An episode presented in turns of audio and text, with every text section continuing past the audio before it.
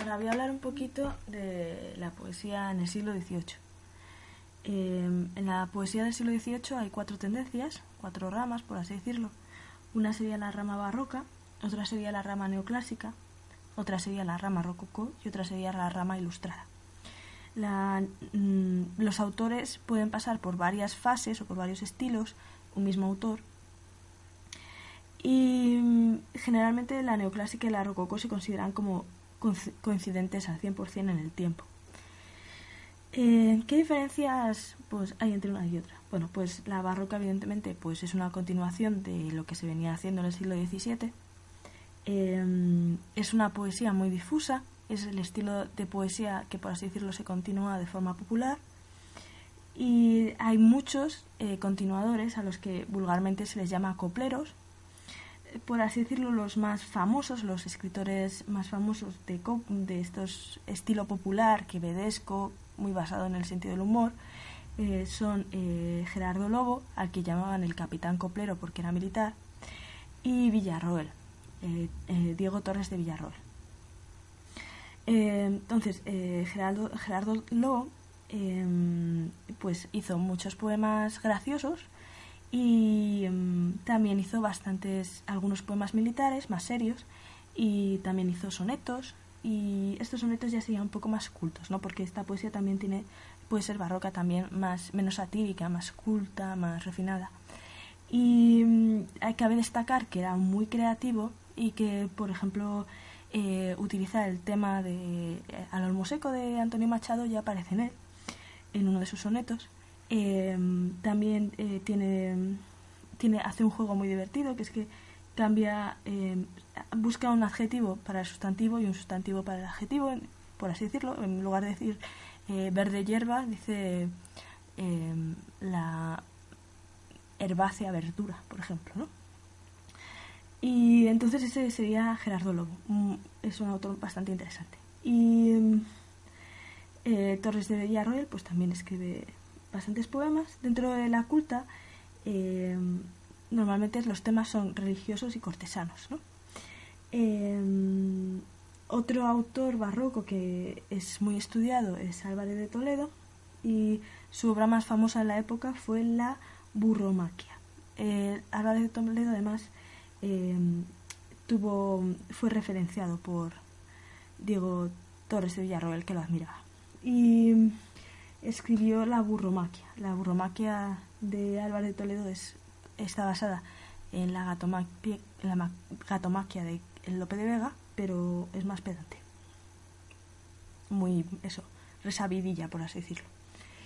Em, también hay algunos otros personajes interesantes, como por ejemplo Fray Juan de la Concepción, que siempre dentro de este estilo quevedesco eh, era un fantástico repentista, eh, reconocido, ¿no? una especie de mito de la época entre la gente, porque era capaz de, como el repentismo, eh, pues era capaz de improvisar versos eh, hablando. Y luego también tenemos a Alonso Verdugo de Castilla, que fundó, fundó la Academia del Trípode, que era una academia neogongorina. Entonces, eh, Alonso Verdugo de Castilla fue interesante porque también eh, perteneció a la Academia del Buen Gusto, que era una tertulia donde se hablaba del buen gusto y de la literatura, etcétera, etcétera. Y entonces, eh, en, esa, en esa academia, en la última sesión, en 1751, presentó su poema Ruinas, y este poema, Ruinas, eh, que habla de la amada muerta y del hombre que va a encontrarse con ella en unas ruinas nevadas, etcétera, etcétera, eh, tiene una, un contexto, eh, o sea, tiene una forma de expresión, una, una, una descripción del paisaje, una forma de tratar los sentimientos, un léxico que es totalmente de poesía prerromántica o de poesía incluso romántica. Por lo tanto, se podría considerar que es un prerromántico en una época tan lejana al romanticismo como es 1751. Entonces, desde ese punto de vista es un personaje interesante. Eh, Alonso Verdugo de Castilla. Em, después tendríamos la poesía neoclásica. Y tanto la poesía neoclásica como la poesía rococó como la poesía ilustrada, estas tres corrientes, eh, han sido muy poco estudiadas. Em, referencias así más directas. Em, eh, tenemos el tomo 4 de las poesías selectas de Quintana, eh, que hace un análisis de, de, todo lo que viene siendo la poesía del siglo XVIII por una persona que ha vivido directamente el, el mundo literario del siglo XVIII, como es Quintana. Y luego tenemos eh, el estudio del conde en Valdemar, que es un estudio, perdón, de Valmar. Valmar, con V. Que es un estudio que se hace en el, siglo XIX. Pero después de. Eh, que además es un estudio eh, que es quizá la mejor fuente por lo detallado. Y mm, después no se estudia hasta 1950 porque se piensa que la poesía del siglo XVIII es una poesía que no tiene ningún interés. Em, ah, entonces, a partir de, 1800, de 1950 se reaviva el interés por la poesía del siglo XVIII. Eh, ¿qué, es curioso de la poesía neoclásica? Pues em, van a intentar tomar como modelos, va a ser una poesía clásica y que toma como modelo a Petarca y a Garcilaso. Y además eh, hay muchos concursos y es una poesía que se desarrolla mucho en concursos, ¿no? en competiciones, a ver quién hace, entonces se proponía un tema, yo qué sé. Por ejemplo, un ejemplo que pasó de verdad fue un, el tema era la quema de las naves de Cortés, que era un tema histórico que les interesaba bastante y de ahí pues ya de repente pues elaboraron mucho. Eh, se buscaba la sencillez, eh, la precisión métrica, etcétera, etcétera. Em, y que se conformara a, leyes, por así decirlo.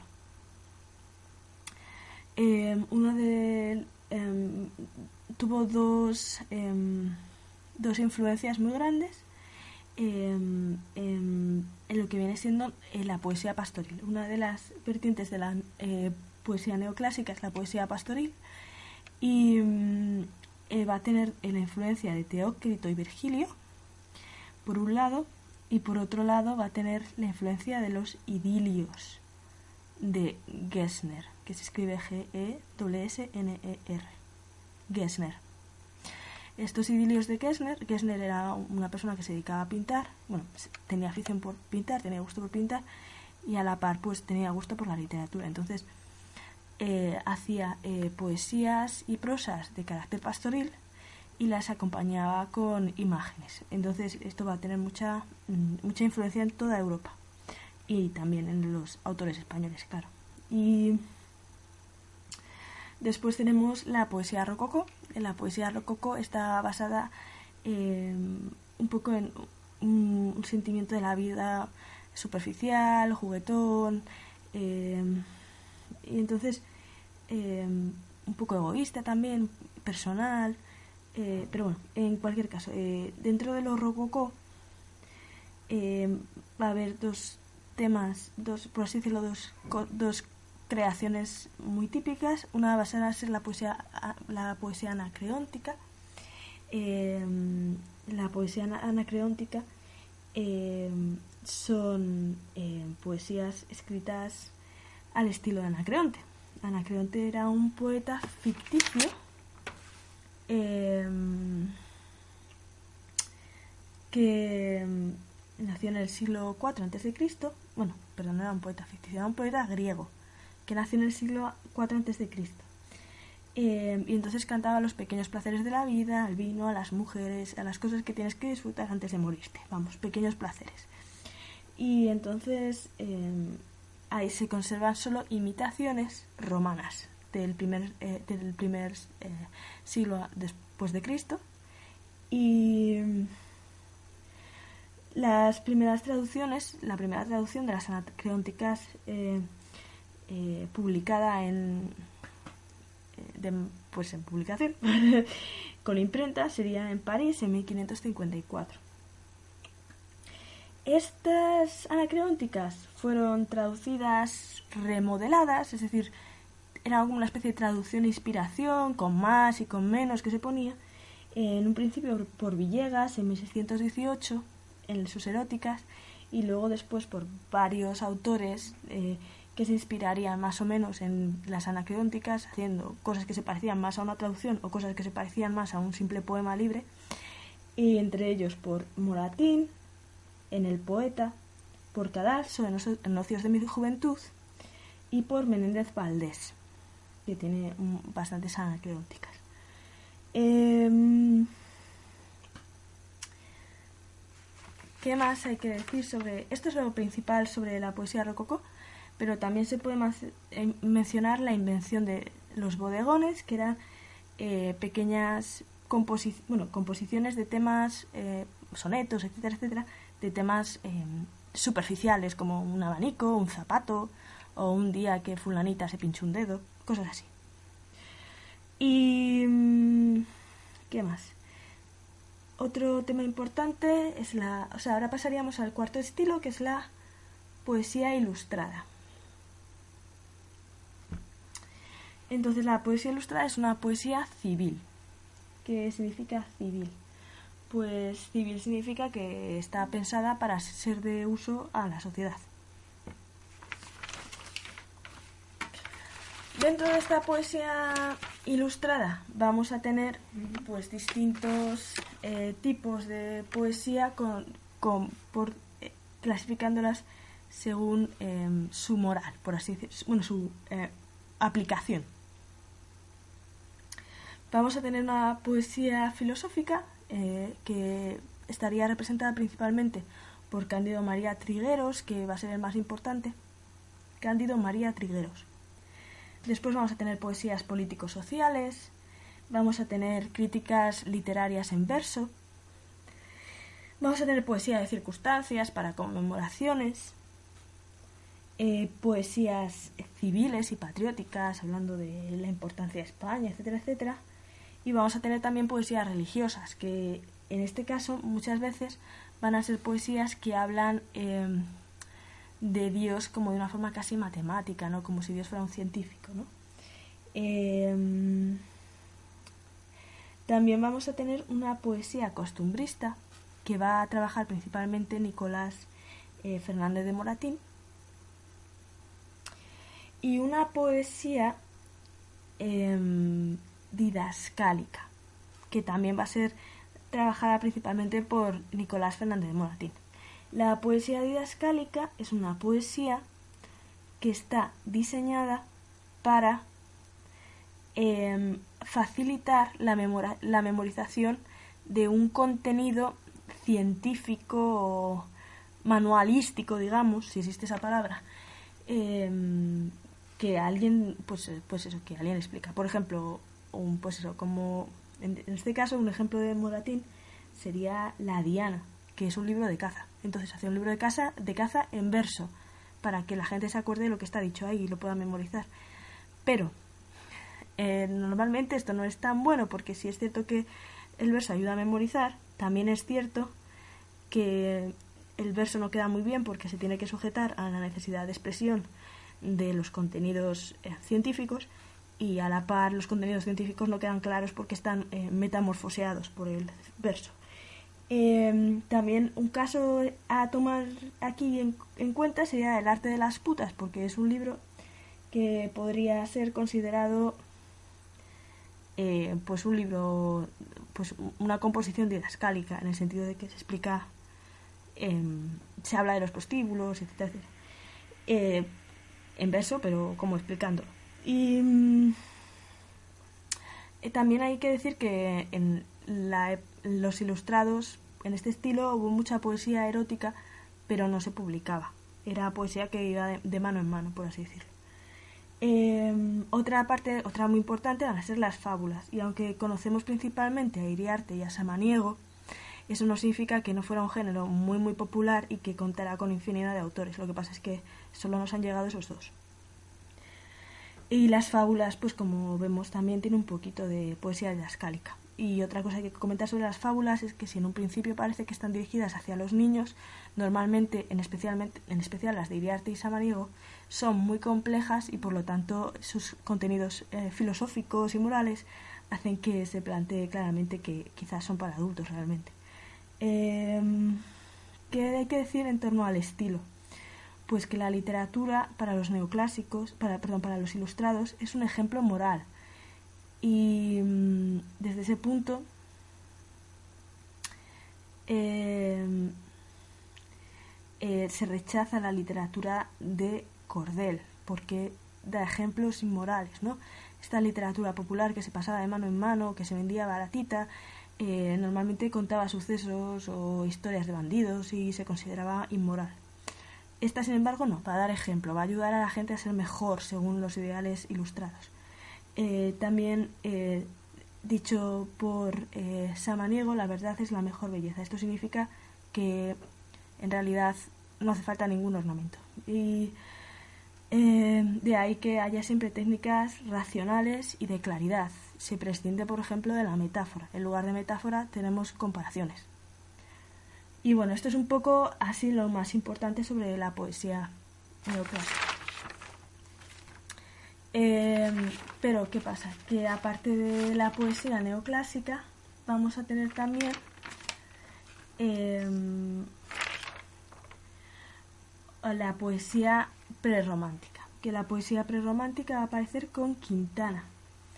Entonces, eh, bueno, con Quintana, como habíamos dicho antes, también con Verdugo de Castilla y con Cadalso, que escribe las cartas eh, Las noches lúgubres en 1771. Y Las noches lúgubres es indiscutiblemente prerromántica. Eh, habíamos hablado de Las ruinas, que eran de, de Verdugo de Castilla, el nombre de la Academia del Trípode, Cadalso, y ahora también tenemos a Quintana, que Quintana, Quintana va a escribir también bastante en el siglo XIX pero eh, aquí en el siglo XVIII empieza a hacer crítica y habla de la importancia, bueno, todavía habla de la importancia de la regla, pero dice que escribe directamente una combinación de hectasílabos y endecasílabos sin sostenerse mucho a la regla porque, em, porque lo importante es el ingenio, ¿no? Entonces esta posición de la importancia del ingenio es claramente romántica. Eh, además, Quintana también tiene una poesía al Panteón del Escorial que es totalmente gótica. Y ya estamos en eso, estamos todavía en el siglo XVIII. Em, ¿Qué más? Em, voy a hablar un poquito también de la Academia del Buen Gusto. El buen gusto, esto es muy importante porque hay que entenderlo también para entender el teatro en el siglo XVIII. El buen gusto es el gusto clásico, sencillo y cultivado. Em, básicamente es no imitar lo que se ve, sino lo mejor de lo que se ve. Esto me parece que lo dice Moratín. Moratín padre no poner todo, no imitar cualquier cosa, sino imitar lo mejor de lo que se ve, no solo lo que se ve. La Academia de Buen Gusto era una reunión que ya hemos dicho que se daba a, mediados de, siglo, eh, organizada por Josefa de Zúñiga. Josefa de Zúñiga. Josefa de Zúñiga. Eh, una de las personas más importantes que escribió en esta reunión fue José Velázquez, que habla de la poesía como genio también. Esto ahí ya se liga totalmente con lo que después iba a ser el romanticismo. Y esta va a ser una constante. Eh, también aparece, por ejemplo, en Feijó. Feijó habla de un cierto espíritu, no sé qué. Así se llama el, em, el artículo, el ensayo que tiene, eh, el no sé qué, ¿no? Que es esta cosa que no es solo razón, no es solo razón, no puedes hacer todo con solo razón. Hay algo más, que es el espíritu, ¿no? Eh, y utiliza, em, eh, esto es en, la, una, disertación que escribe sobre la poesía, y después también escribe un libro llamado Orígenes de la Poesía, y habla de que la poesía nace con una función social de transmisión de las leyes y que em, después como que cambia. Em, y entonces pues habla también del contraste entre lo sublime y lo humilde y mm, esto es muy de Kant, evidentemente, por lo tanto, Kant es como uno de los pilares de el pensamiento romántico, por lo tanto, pues ahí ya tenemos una pequeña pista, ¿no? Y después también sigue hablando del genio en, los orígenes de la poesía, y, pero es un genio sujeto a reglas. Y, eso, y ese genio sería un genio un poco, digamos, católico, es un genio inspirado por Dios. Em, igualmente tiene un, una parte de sus escritos que se llama Examen de la Virginia y que habla de, de el siglo de oro y em, de repente sin darse cuenta hace una periodización del siglo de oro donde opone a los conceptistas y a los culteranos. Entonces, desde ese punto de vista sería interesante como crítico y como poeta que introduce o crítico que introduce la idea de las ideas románticas de Em, bueno, entonces, aparte de eso, hay que decir que de, en cuanto a la ubicación, habría tres escuelas, la que se reúne, una que la llaman casi la, la de Olavide, que es la de Sevilla, que es la Academia de las Buenas Letras, y ahí se reúnen Pablo de Olavide, Blanco White, Lista. Luego está la de Salamanca, y en Salamanca hay dos fases. La primera fase es la, fase de Fray Diego Tadeo González, Fray Diego Tadeo González era eh, uno de los profesores de la Universidad de Salamanca y entonces él quería recuperar la figura de, de Berceo. Entonces ahí em, empieza a reunir estudiantes a su entorno que de repente empiezan a interesarse la poesía, etcétera, etcétera. Y uno de ellos es Menéndez Valdés. Entonces sería el más importante. ¿no? La segunda fase de la, de la, de la escuela de Salamanca sería cuando Menéndez Valdés no es discípulo, sino cuando es profesor. Cuando hay un grupo de gente que se reúne en torno a, la figura de, Menéndez, de Menéndez Valdés, a, la inspiración de Menéndez Valdés para crear poesía. Y eh, quizá uno de los autores más importantes sería Álvarez Cienfuegos en esta escuela. Em, después, la de Madrid, la de Madrid, la Escuela de Poesía de Madrid es la de la Fonda de San Sebastián. Y ahí va a estar Moratín, va a estar Iriarte, va a estar Samaniego, por ejemplo. Em, y bueno, entonces esto sería, por así decirlo, em, lo que tenemos que decir sobre la poesía.